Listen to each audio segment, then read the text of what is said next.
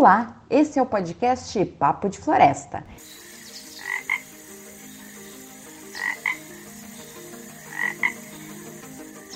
Eu sou Raíssa Genro, do Imaflora, que junto com Amigos da Terra, Amazônia Brasileira, está produzindo este podcast para você ficar por dentro do que vem, o que se faz e o que se pode fazer pelas florestas brasileiras.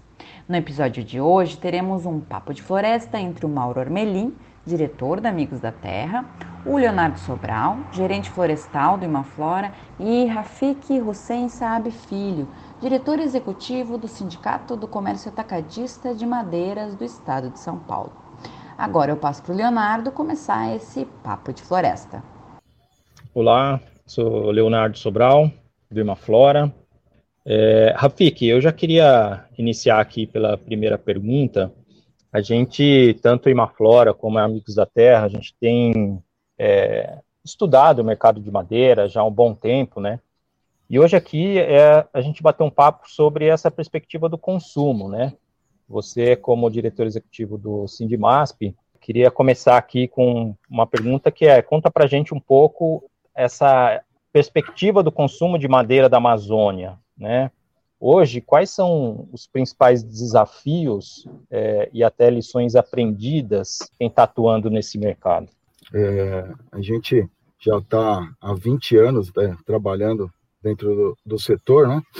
E o que a gente percebe é que teve uma queda muito grande do consumo de madeira para a construção civil de grande porte, né? Que a gente fala construção de prédios, é, grandes obras, porque a madeira, pelo seu controle muito forte por parte do, do Ministério do Meio Ambiente, do IBAMA e secretarias estaduais, ela perdeu um pouco espaço para outros produtos que não, não demandam esse controle, né? Então, a gente teve que se reinventar um pouco, é, o mercado de madeira para marcenaria de, de grande é, valor agregado aí cresceu bastante, construção civil de pequeno porte, telhados, é, ainda continua, piso está tá muito forte, pessoal do pergolado, então a, a madeira, é, ela conseguiu agregar um pouco de valor, e isso foi muito bom.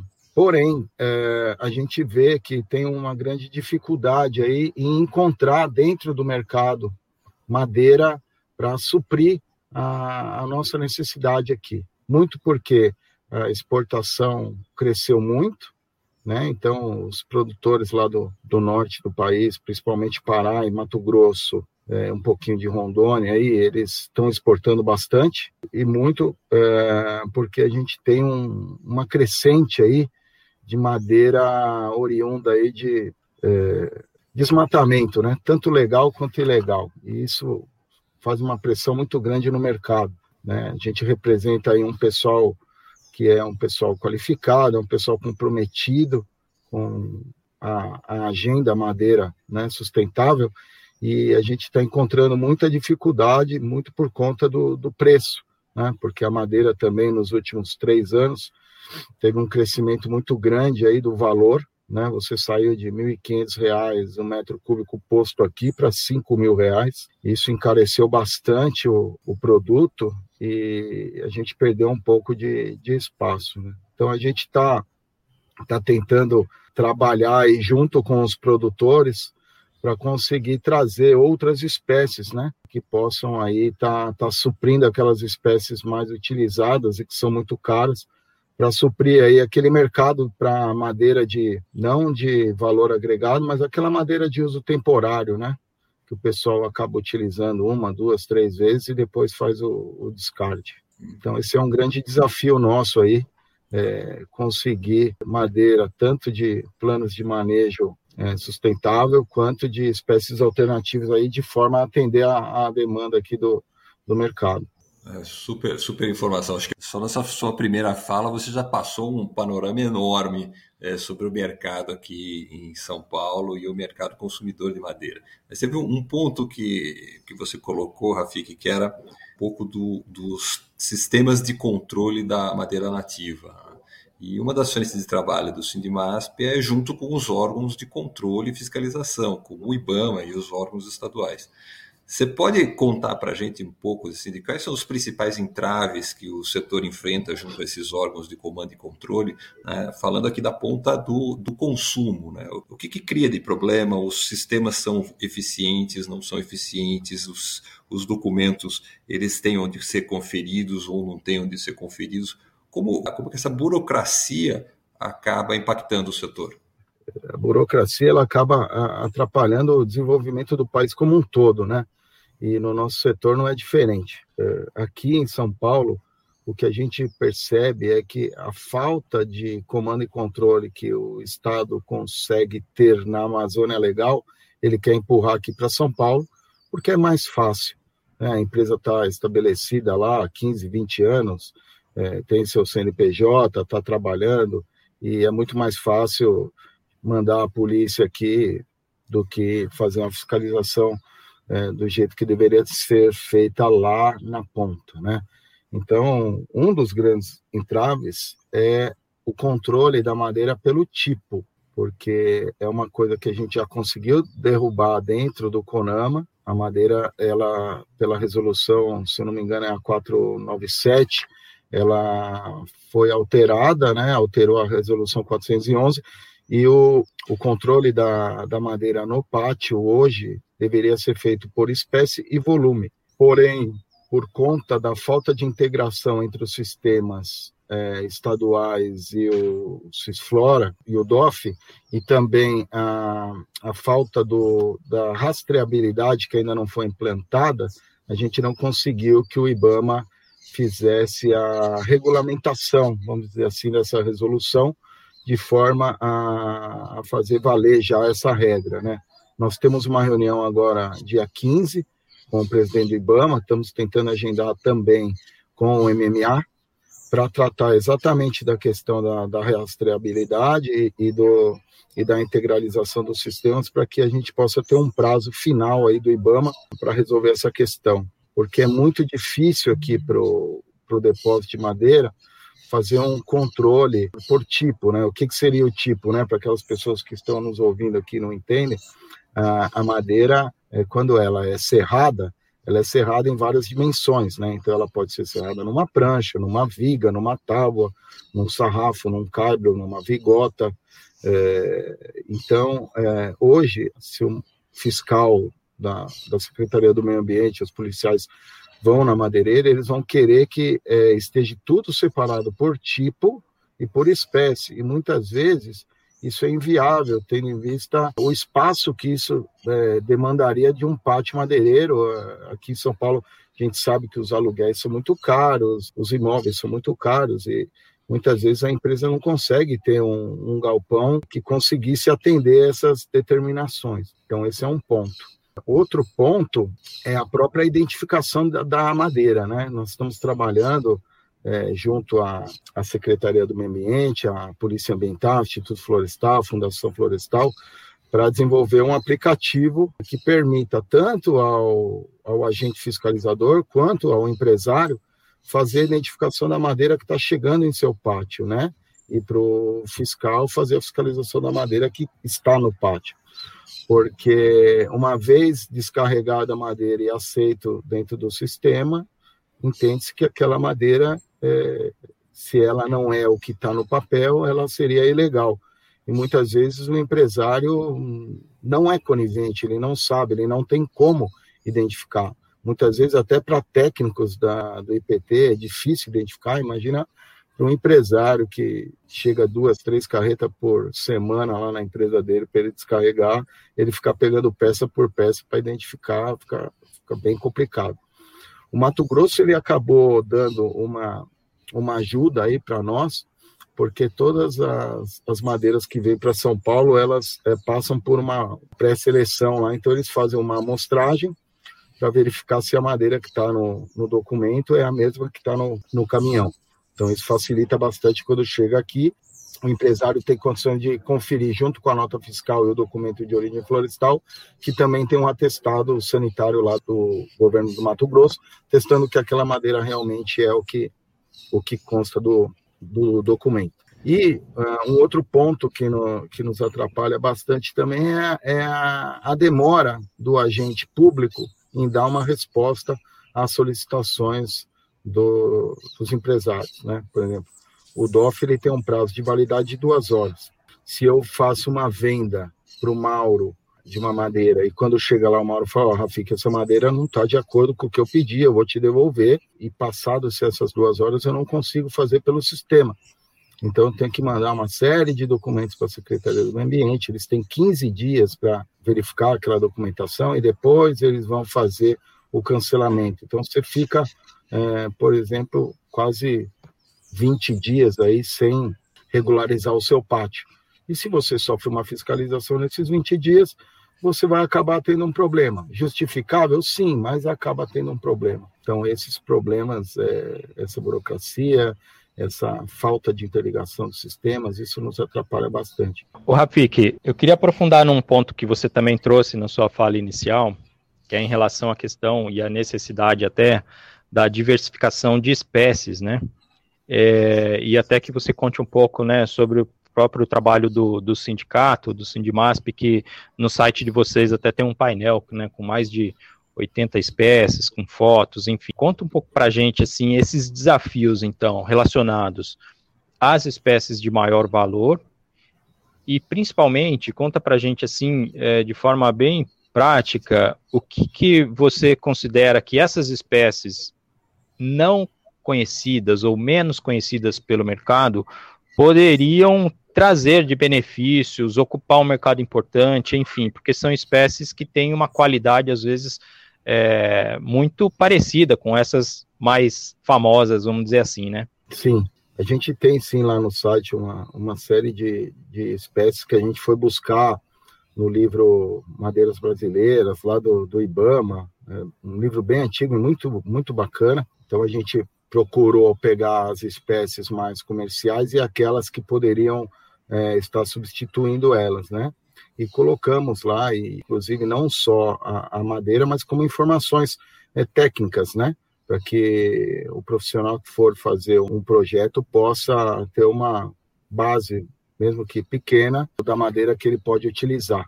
Porque a gente, é, o que a gente vê muito hoje em dia é que os profissionais gostam de trabalhar é, com aquelas madeiras, vamos dizer, da moda, né?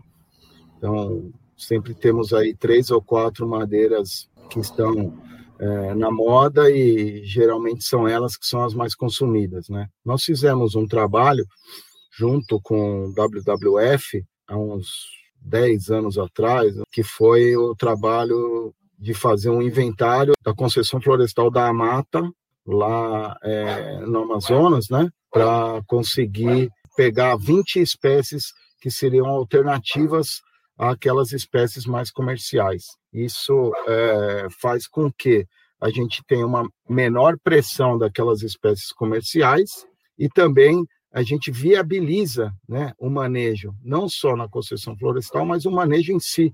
E aí você viabilizando economicamente o manejo, é, o empresário ele acaba tendo é, um ganho maior, consequentemente os empregados também têm um ganho maior, e isso faz com que a gente consiga aí trabalhar mais dentro da, da legalidade possível. É, Rafik, é, é, inclusive eu sou fã daquele painel de vocês lá, sabe, com as lâminas das madeiras, é, com a espécie, o nome comum delas, é, é muito legal. Acho que essa iniciativa de vocês é super importante. E, e falando ainda de mercado aqui de São Paulo, em 2003, 2004, quando lançamos o primeiro do estudo Acertando o Alvo, né, sobre o consumo de madeira, é, a gente viu que naquele momento São Paulo era um grande consumidor da madeira da Amazônia. E hoje em dia, lógico, mudou, mas é, como que você sente o, mercado aqui paulista ainda do estado de São Paulo? É um mercado é, aquecido, tem uma demanda expressiva por madeira da Amazônia, e essa demanda ela é, ela não acaba sendo só potencial porque ela não consegue se realizar por, por, que, por que problemas, né? Então, é, você consegue é, repartir um pouco com a gente a sua experiência nesse, com esse tema? É, quando nós tivemos a crise da, da construção civil, que nós é, enfrentamos aí, são, foram três anos aí de de uma queda muito acentuada aí no, no número de, de construções, no número de obras, é, o nosso setor foi junto, né? Então nós tivemos uma diminuição muito grande do, do volume de madeira e, consequentemente, é, o mercado passou aí um, uma dificuldade muito grande. Aquelas empresas que não eram empresas que estavam preparadas para enfrentar uma crise, algumas delas acabaram fechando. É, mas o que a gente vê aí que de um ano e meio para cá deu uma aquecida no, no mercado da, da construção civil e a, o nosso mercado foi junto novamente, porque está muito interligado uma coisa com a outra, e hoje em dia está tá bem aquecido. Tá? É, eu diria que ainda somos os maiores consumidores de madeira da Amazônia, acredito que do que vem para o mercado interno, cerca de 60% é consumido aqui na, no estado de São Paulo, e muito é, um volume muito grande desses 60% consumido da madeira da Amazônia é consumido por obras é, públicas, né, diretas e indiretas. Então, o papel do poder público, principalmente aqui em São Paulo, onde nós estamos discutindo o decreto do CAD Madeira, é muito importante, porque o CAD Madeira é um cadastro é, das madeireiras que estejam interessadas em trabalhar com o poder público, direto ou indireto. Então, toda aquela obra que é financiada por Caixa Econômica Federal, por bancos é, públicos, elas exigem em seus editais que a madeira seja é, de empresas cadastradas no CAD Madeira. E para e você ter o cadastro válido no CAD Madeira, você tem que cumprir todos aqueles regramentos que estão na, na legislação e ter alguns cuidados a mais. Então, eu acho que o mercado tende a crescer, tudo está interligado, né? A nossa momento político que estamos vivendo, o momento econômico, mas o mercado da construção em si é um mercado que está aquecido. Então, a gente entende que até pelo menos é, o ano que vem aí vamos ter ainda um crescimento aí de pelo menos uns 10, 15% ainda no, no volume de madeira que está sendo comercializado. Agora, em relação à demanda, como as exportações eles estão com problemas para exportar por conta daquela troca de ministro, da, eles brecaram as exportações, trocaram a forma de fazer dentro do Ciscomex, é, as empresas estão com bastante dificuldade de exportar. Isso facilitou um pouco para nós, porque é, a madeira está lá, eles precisam é, fazer caixa, então aquela madeira que que estava preparada para ser exportada acabou atendendo o mercado interno. Mas a gente vê que quando a exportação voltar ao normal, que está sendo discutido isso diariamente lá em Brasília, a gente vai ter um problema de abastecimento novamente. Então, por isso que é fundamental esse trabalho que nós estamos tentando fazer, inclusive junto com o Imaflora, para listar aí espécies alternativas que venham atender a demanda do, do mercado interno, porque madeira tem, né? Agora, aquelas madeiras mais comerciais, realmente, elas é, acabam faltando. O Rafik, falar um pouco aqui de, de estratégia, né? Porque o que todos queremos, né?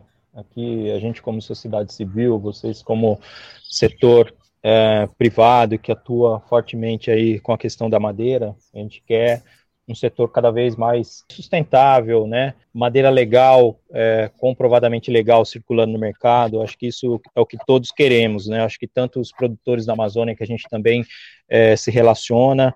Então, assim, tem uma convergência muito grande, mas tem também o papel do consumo. E quando eu falo consumo, não, não, não são as empresas do, do Sindmasp, eu falo assim, o, o, consumidor final mesmo, às vezes, né? Ou até mesmo um público que agora a gente também vem conversando bastante, são os arquitetos, designers, né?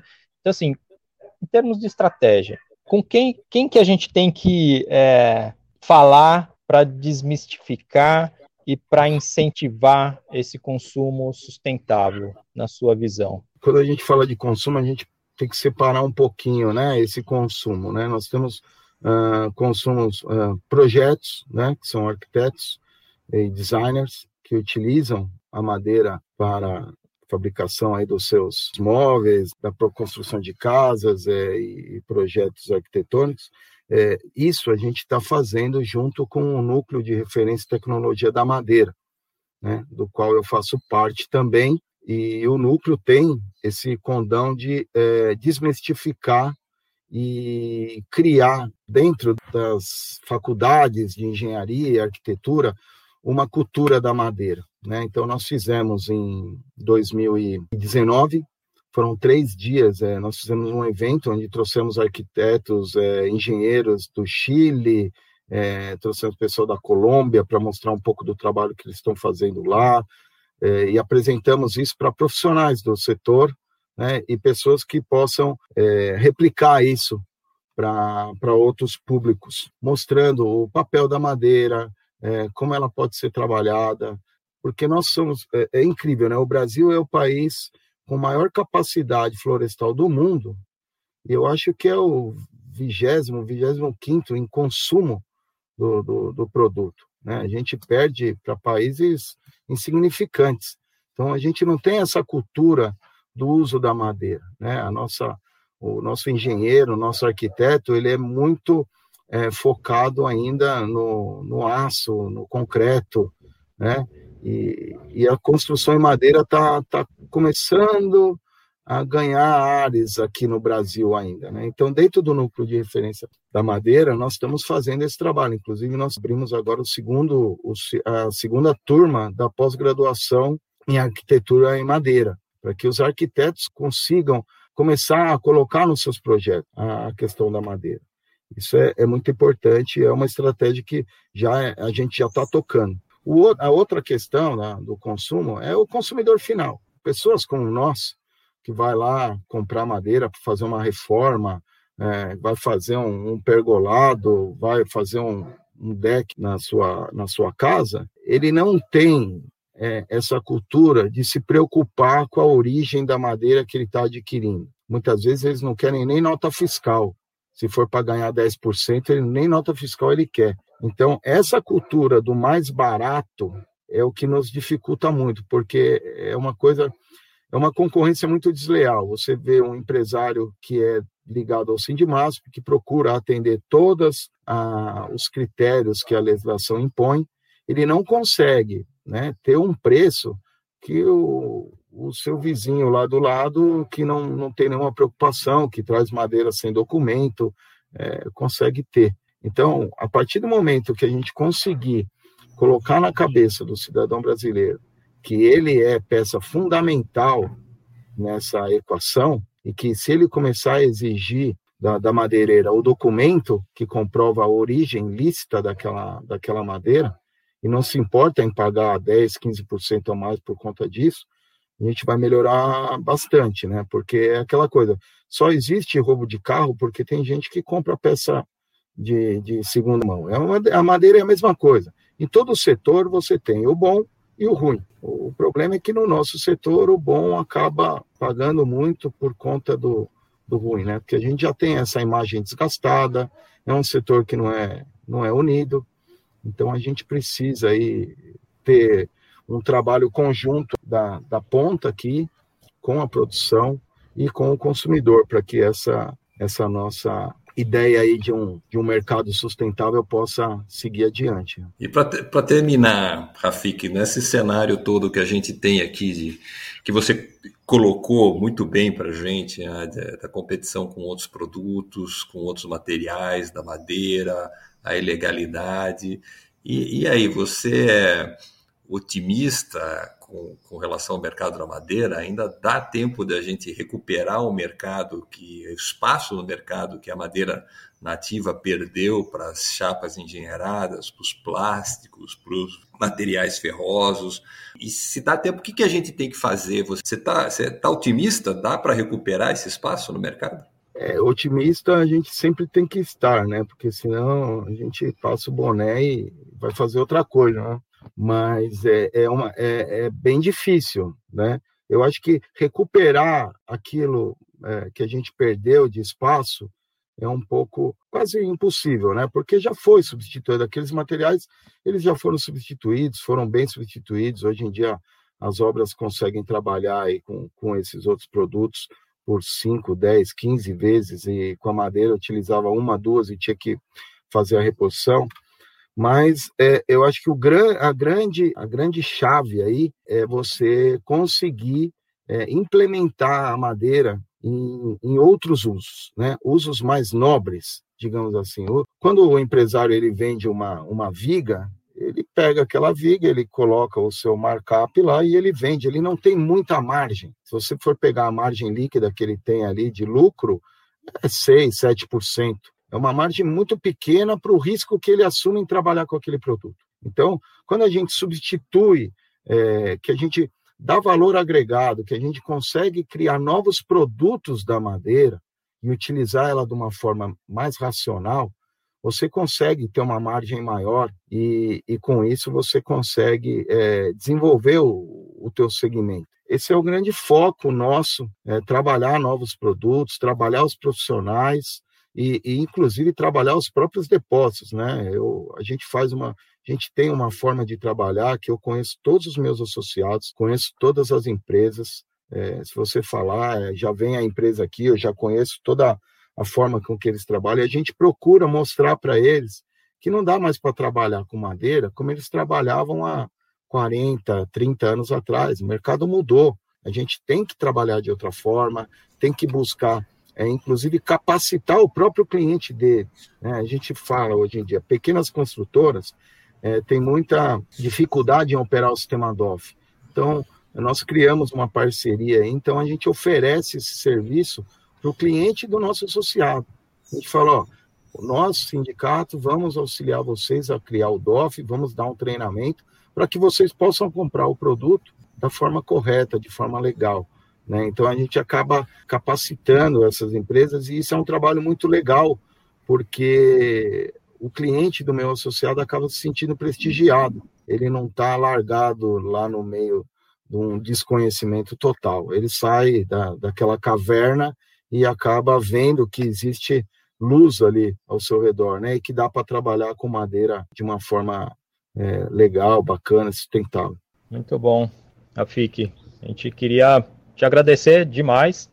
É, o tempo passa aqui muito rápido, né? E quando o papo é bom, é, acho que você traz uma visão de mercado muito bacana, assim, tanto para o consumidor, mas também para a produção, né? Acho que é importante esse diálogo entre todas as partes da, da cadeia, né? A gente que, como falamos aqui, queremos incentivar o uso da madeira de forma aí sustentável, enfim, e duradoura. E para mim o que você trouxe aqui no final da necessidade de valorização, de agregação de valor a essa madeira é fundamental quando a gente pensa aí no futuro. Então, obrigado, parabéns pelo trabalho no Sindimasp. E, e ressaltar mais um ponto que eu acho que esse exemplo do Sindimasp, é, ele é muito bom para outros setores, né? é, porque é, é, saiu daquela coisa do tipo, ah, o meu papel aqui é só comprar e distribuir.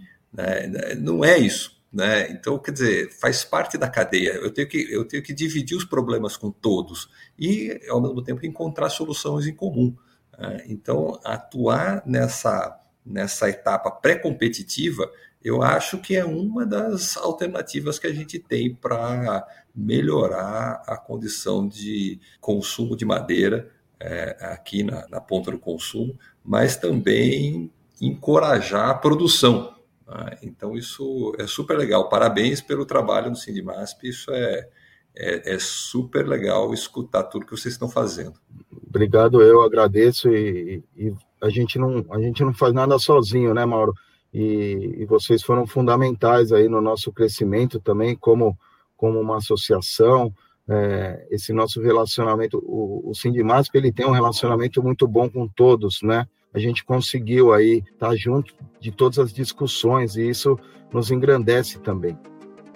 Este foi o podcast Papo de Floresta sobre mercado madeireiro. Compartilhe este episódio com alguém e espalhe informação e lembre de nos seguir no Spotify para ficar sabendo sempre que um novo episódio for lançado.